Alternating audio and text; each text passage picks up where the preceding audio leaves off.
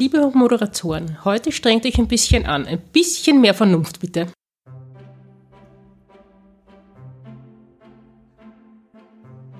Sind wir schon auf Sendung? Ja, wir sind schon auf Sendung. Willkommen wieder. Plappernde Teetasse. Auch heute wieder mit dabei. Und auch heute wieder mit dabei das Live-Publikum. Captain Doro und. Captain Doro und Smoothie. Willkommen. Einspruch gleich einmal zum Anfang. Was habe ich da gehört? Von, was hat die Teetasse da geplappert? Vernunft? In unserem Podcast. Das darf nicht sein. Na, soweit Genau. kommt's noch. Soweit kommt's noch, ne? So nicht. Versuchen kann man es ja. Ja gut, okay. Wir wollen es nicht übertreiben. Ja, sie kann uns ja dazu animieren. Schauen wir mal, ob es ihr gelingt. Plappernde Teetasse. Bei euch nicht. Moment. Moment. Ganz genau. Man soll den Tag nicht vor dem Nachmittagskaffee loben. Der war schon. Na, vielleicht Ups. Nachmittagstee? Der auch. Nachmittagswhisky, war, wie Nachmittagswhisky war noch nicht. Das stimmt. Können wir vielleicht noch anhängen Ah. hinten. Es gibt Aufregung in der Muppets Lounge, sehe ich. Jetzt sind die Zuhörer aufgewacht, wie das Wort Whisky gefallen ist. Gut, wir müssen eine, es hat zwar jetzt, was zwar jetzt nicht, na, vielleicht gibt es Whisky-Bücher, dass man da über der neue Gibt es auch, ja? Na dann, wer als nächster, der nächste, die nächste Episode geht dann um Whiskybücher, oder? Genauso wie um Fußballbücher. Wie war das? Captain Doro schmeißt noch eine Biografie drauf und wir sind im Geschäft. Also, ja genau, und bei Fußballbüchern bin ich raus, glaube ich. Okay. Was ist eigentlich jetzt außer Vernunft das Thema dieses Casts? Comics und oder oder nicht und na. Stopp. Schneiden. Okay.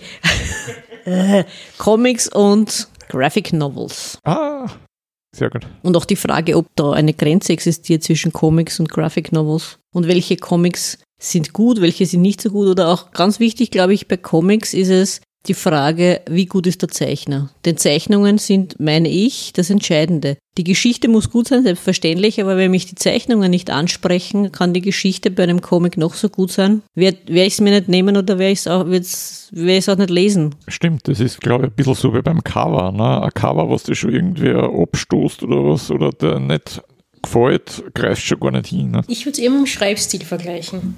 Weil das Cover ist eine Sache, wäre aber das interessanteste Buch von der Thematik her, wenn mir der Schreibstil nicht gefällt, wird das nichts. Und das ist auch bei Comics, das kann von der Thematik her hochinteressant sein für mich. Wenn mir die Zeichnungen nicht gefallen, werde ich nicht wirklich viel lesen. Wobei ich weiß, okay, von den anderen Leuten gefällt dieser Stil. Das ist wiederum rein so. Ja, aber ich weiß nicht, ob man das jetzt wirklich auf einen Schreibstil, weil es gibt ja dann da, du hast ja dann da den Text auch im Comic. Das stimmt schon. Für mich ist das, es ist einfach das, ja, ja. was ihn als erster anspricht. Weil das, das Cover ist halt eine einzelne Sache. Ne? Naja, zum Beispiel äh, interessant sind verschiedene Verlage, vor allem im deutschen Bereich der Splitter Verlag, der jetzt nicht nur deutsche Comiczeichner und Autoren verlegt, sondern auch französische oder belgische. Sehr zu empfehlen, also ich- Krimi, der Krimi-Fan in mir, die vier von der Baker Street. Sehr schön gezeichnet. Ah, die hast du mir ja mal geborgt gehabt, glaube ich. Gell? Ich glaube ja, wo es geht um die Baker Street Irregulars. Das sind das Um, die vier Jugendlichen. Genau, vom Sherlock Holmes, die da immer so für ihn irgendwas ausspionieren oder im Auge behalten und die haben da halt in dem Comic ihre eigene, ihre eigene Geschichte bekommen. Das fand ich sehr interessant. Und vor längerem mal gab es oder gibt es einen österreichischen Comic von einer Österreicherin mit dem Titel Der Tod und das Mädchen. Der Nachmittagstee war das jetzt. Sorry. Versuchen mich ruhig zu verhalten. Ist okay. Also es ist So viel zum Tatsächlich Thema so. Vernunft. Ja, genau. Man braucht es schon. Außerdem als Zeichen, wir haben da wirklich die, den ganzen Tisch voll vor uns, oder? Mit Gläsern. Aber kein Whisky. Mehrheitlich leere Gläser. Nein, das stimmt nicht. Mein, Mas mein, mein Wasserglas ist fast ganz voll. Mein Kaffee lässt noch zu wünschen übrig, aber was soll's. Siehst du? Was ich bei Comics schade finde, ist, wenn es jetzt länger laufende Serien sind, gerade bei den großen Verlagen, wenn dann im Laufe der Zeit das Zeichnerteam gewechselt wird und sich damit zum Teil der Zeichenstil extrem ändert. Und das finde ich eigentlich, es gab schon welche, wo ich sage, die habe ich gerne gelesen, da hat mir auch das Zeichenstil sehr gut gefallen und dann nach einiger Zeit habe ich aufgehört, weil es einfach äh, komplett geändert war und mir wirklich nicht mehr gefallen hat. Ja, stimmt, ich kann das gut nachvollziehen. Und nachdem du halt das, dein provokantes Wonder Woman-Kostüm da halt auch hast, was übrigens sehr, sehr ansprechend ist, muss ich nebenbei dazu sagen. Es hat da eine Anthologie gegeben, eben Wonder Woman, einige andere auch. Und die Wonder Woman, die haben wir angeschaut und du merkst wirklich, wie über die Jahrzehnte die Zeichner gewechselt haben. Und da merkst du dann wirklich, ja, am Anfang ist, es war irgendwann so ein Comic, wo du denkst, ja, da waren ja eigentlich Donald Duck und Minnie Maus oder wie irgendwie realistischer zeichnet und dann hat sich das aber geändert und das war dann eigentlich total faszinierend, nur den Prozess zum sehen, wie das sich verändert hat mit dem Zeichner. Gut, ich finde allerdings über die, im Laufe der Jahre, über die Jahrzehnte ist auch zum Teil die Entwicklung einer Figur, denn auch bei einem Zeichner kann es sein, dass sich verändert. Weil allein, wenn man sich anschaut, äh, Garfield, der immer vom Jim Davis, glaube ich, gezeichnet wurde, am Anfang war die Figur einfach anders, optisch. Aber es ist wirklich, wenn die Leute ausgetauscht werden, ist es wirklich keine Entwicklung, sage ich mal, in dem Sinn, sondern eine komplette Änderung. Interessant ist ja auch, wir haben uns vor kurzem angeschaut, die Donald Duck Comics ein bisschen genauer, weil wir uns darüber unterhalten haben, wie das war mit den deutschen Übersetzungen, die Erika Fuchs. Die Donald weil, Trump Comics? ja, genau, die, nein, die Ente, die tatsächliche Ente. Ah, die Kindskopfente, dann reden wir ja wieder von drüben. Ne? Sozusagen wie sich die verändert hat. Also nicht nur Mickey Mouse hat sich ja verändert von den Zeichnungen her. Auch der Donald Duck hat sich verändert, aber interessant war dann auch nämlich die Texte, die deutschen Texte, die ja auch so genial waren, wie gesagt. Und dafür verantwortlich war, war und ist immer noch die Erika Fuchs. Also nicht mehr, weil sie ist schon gestorben, aber die Genialität, die sie damals hineingebracht hat in die Übersetzungen, also die hat ja wirklich Großartiges, finde ich, geleistet. Sie hat übrigens auch den Karl Barks mal getroffen und der war auch schlichtweg von ihr begeistert, von dem, was sie da geschaffen hat im deutschen Text. Das heißt, was du da jetzt ansprichst, kennst du da äh, englische Varianten und die deutsche Übersetzung von ihr? Mhm. Und was hat sie da genau gemacht? Hat sie es witziger gemacht? Oder, Na, oder? Sie hat, sie hat glaube ich, auch diese Abkürzungen erfunden. Zum Beispiel? Naja, für Geräusche oder so. Oder so Sprüche, die sie erfunden hat. Zum Beispiel, äh, Ingenieur hat Schwör. Das ist so typisch Erika Fuchs-Übersetzung. So, okay. Mhm. Hm. Die Namen, bei den Namen, glaube ich auch bei den Namen hat sie, hat sie, ja, oh ja, bei den Namen nämlich, weil der Dagobert Duck, der heißt ja im Original Scrooge McDuck. Genau. Und der Name Dagobert, das habe ich nämlich extra nachgeschaut, ist von der Erika Fuchs, weil sie sich sehr für die Merowinger interessiert hat. Und der Dagobert der Erste, glaube ich, war, das müsste jetzt lügen, der wievielte das gewesen ist, war Merowinger König. Und so ist der Dagobert Duck zu seinem Namen gekommen eigentlich. Aha. Zum Beispiel. Hm. Aber ich glaube auch bei Dick, Trick und Track, weil dieses Huey, Louie und Dewey im Englischen, das war glaube ich auch die Erika Fuchs, die da die entscheidende war, die diese, für die Namensgebung verantwortlich war. Auch Entenhausen und so, glaube ich. Das war auch, das war auch ihres. Wie heißt im Original Ducktown oder wie? Berg. Duckberg. Duckberg, ja. glaube ich, ja. Und übrigens, ganz interessant, die Biografie vom Dagobert Duck, das war aber vom Don, Don Rosa, glaube ich. Kann sein, es Oder gibt mehrere. Ja, es gibt mehrere verschiedene vor allem die einzelnen Zeichner haben doch auch unterschiedliche Familienstammbäume entwickelt, die nicht immer hundertprozentig übereinstimmen. Aber zu der, zu der Biografie gibt es dann von einem Finnen einen Soundtrack. The Life and Times of Scrooge McDuck und der Finne hat dann einen Soundtrack dazu geschrieben, der normalerweise, glaube ich, Heavy Metal schreibt oder, oder macht, aber in dem Fall eher so das, das klassische. Sehr schottisch. Sehr schottisch, genau, weil okay. der Scrooge McDuck ist ja ein Schotte und so weiter. Kann ich empfehlen, ist sehr gut. Es gibt auch einen, einen Stadtplan von Entenhausen. Ja. Da gibt es natürlich ein paar Differenzen, je nachdem, wer das geschrieben hat. Ja, Aber grundsätzlich gibt es das. Genau, der Erik hat, der Erik hat, mal eine Mail geschrieben in Erik und hat gesagt, was machst du denn gerade? Und er sagt, er studiert, er studiert gerade den Stadtplan von Entenhausen.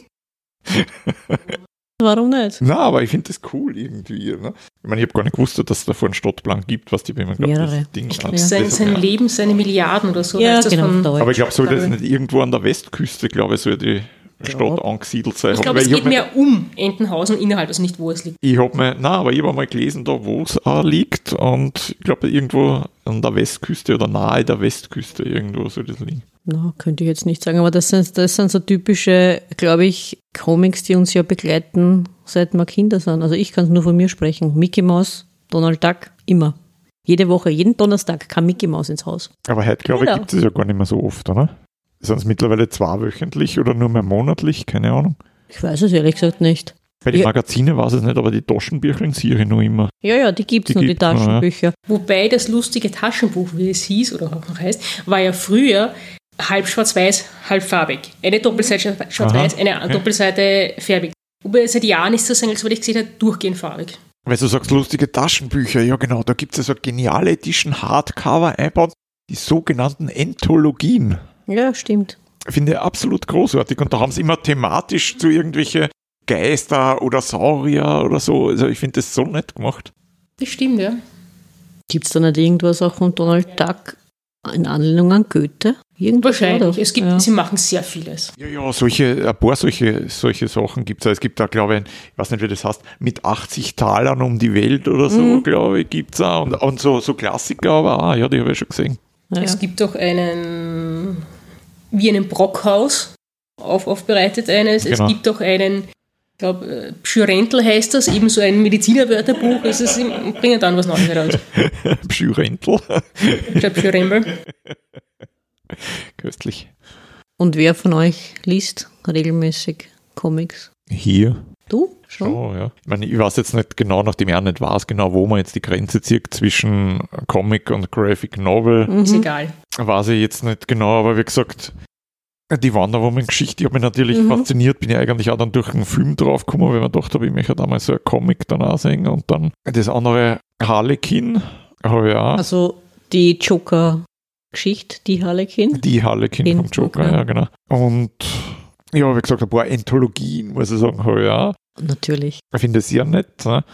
Und dann, was nicht, ich glaube, ich habe es irgendwo schon mal erwähnt, die, die Ash, die Austrian Superheroes, das Comic, ja. was ja. rein von Österreicher gemacht mhm. wird, gezeichnet und Text. Und die Austrian Superheroes, die einer Quartier im Donauturm in Wien haben. Und na, ich bin ja durch Zufall drauf gestoßen, wie bei so vielen Sachen im Leben. Dann bin ich, ich weiß gar nicht mehr wie. Ich glaube, der Erik hat mich draufgebracht. Ne?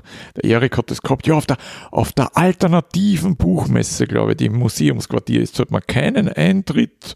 Sind kleine Verlage dort, also kann man nur jeden wirklich empfehlen, der jetzt nicht auf die große Show da Wert legt, sondern was abseits sucht. Und der hat dort immer angetroffen und ein Zeichner, glaube ich, war das. Und der hat dann das gesagt und ich es dann vor ihm ausborgt. Und also ich finde wirklich köstlich. Da gibt es das Donauweibchen, eine Person, die unter Wasser leben kann. Und dann haben die natürlich alle so spezielle Fähigkeiten und zu einem Einsatz kommen sie dann einmal nach Tirol und das ist so köstlich und da hast du dann auch so ein, ich weiß jetzt nicht genau, wie es heißt im Ding, auf jeden Fall so, so eine Frau mit dem vollen äh, Superhero-Outfit sozusagen, engen Anzug und weiß ich nicht was, wirklich super zeichnet. Ne? Und dann fängt die da zum Reden an in dem vollen äh, Tiroler Dialekt, äh, genauso geschrieben, wie es das redst. Also äh, das hat schon was. Ne? Und, und ich war ja dann auch bei der, bei der Ausstellung anlässlich der Mondlandung im Karikaturmuseum, muss ich jetzt sagen, nicht zu verwechseln mit der Kunsthalle, im Karikaturmuseum und da auch die Esch haben es ausgestellt und da hast du auch ein Video gesehen, zum Beispiel, wie sie arbeiten. Vom Beginn, wie das dann weitergeht und so. Und das habe ich, also wenn ich ein bisschen mehr Talent fürs Zeichnen hätte, ich finde das total faszinierend, die Geschichte. Bei den Graphic Novels ist es ja oft so, dass zum Beispiel Bücher genommen werden und die aus den Büchern, Fiction Novels, einfach Graphic, Graphic Novels gemacht werden. Graveyard Book von Neil Gaiman zum Beispiel ist als Graphic Novel umgesetzt worden. Du hast vorher gesagt Shakespeare. Ich habe gesagt Shakespeare. Ne? Weiß ich nicht, wer hat das gesagt? Shakespeare, dass Shakespeare-Stücke dann Kann halt auch. Nein, ich habe gesagt, irgendwelche, ich weiß jetzt nicht, ob Shakespeare, aber ich glaube fast irgendwelche Klassiker, auf jeden Fall mhm. die Klassiker der Weltliteratur sozusagen, habe ich mal gesehen. Bei einer Buchmesse, glaube ich, war es, habe ich gesehen, dass die jetzt als Graphic Novels gibt. Ist halt die Frage, ist das wirklich das, was man will? Als Einsteiger, wenn man sich nicht über den tatsächlichen Shakespeare traut, vielleicht schon, dass ich zuerst einmal in die Graphic Novel reinschaue und sage, hm, ja, bevor ich mich da über den Shakespeare traue. Ich sage, warum nicht? Es gab ja auch eine, vor einigen Jahren so eine Bibelversion, sage ich jetzt einmal, dass mehr Comic als sonst etwas war. Einfach eine sehr freie Interpretation zum Teil, aber warum nicht? Ja, stimmt. Ich meine, bei allem, man muss es nicht lesen, wenn man nicht will. Das ist richtig. Na, stimmt natürlich. Na, aber ich denke mal, ich weiß nicht Comic oder Graphic Novel, denke ich mal, ist ja für sich interessant und ich denke mal jetzt, das, was irgendwie abgespalten ist für was anderem, das ist, weiß ich nicht. Ich meine, ich denke mal, es gibt ja nur eigenständige Sachen, wo ich jetzt nicht sage, man hat vielleicht irgendwas vereinfacht oder irgendwas weggelassen oder ich denke mal, für sich gibt es ja da schon, schon nur. Ne? Ja, das ganze Marvel-Universum. Zum Beispiel. Oder ne? DC, weiß ich nicht, Superman und was Oder weiß das, ich. Was ich, was ich auch in der Episode 6 gesagt habe, vor einem gewissen Stepan Sejic, oder wie man ihn ausspricht, das Sunstone, auf Deutsch Sonnenstein, da die erotische BDSM-Geschichte, die er sowohl selber zeichnet, als auch geschrieben hat. Und ich finde das großartig. Und wie ich sage, es sind ja nicht nur die Zeichnungen, es ist auch er bringt so einen Witz um in der Geschichte, was in seine Dialoge und Dings und wenn er dann wieder die, die passenden Zeichnungen dazu hat, wo die, wo die zwei dann so dort stehen, weil alle zwar total schockiert, überrascht oder weiß ich nicht was sind und dann reißen sie die Augen wieder so auf. Also ich habe es wirklich geliebt und wenn es bei, bei den Rezensionen eine Chance, also die haben eigentlich durchwegs wirklich nicht eine gute, sondern eine Spitzenbewertung. Wir hoffen, auch die Episode hat euch gefallen und auf ein Wiederhören bei Book Lovers Companion freuen sich Sophie und James.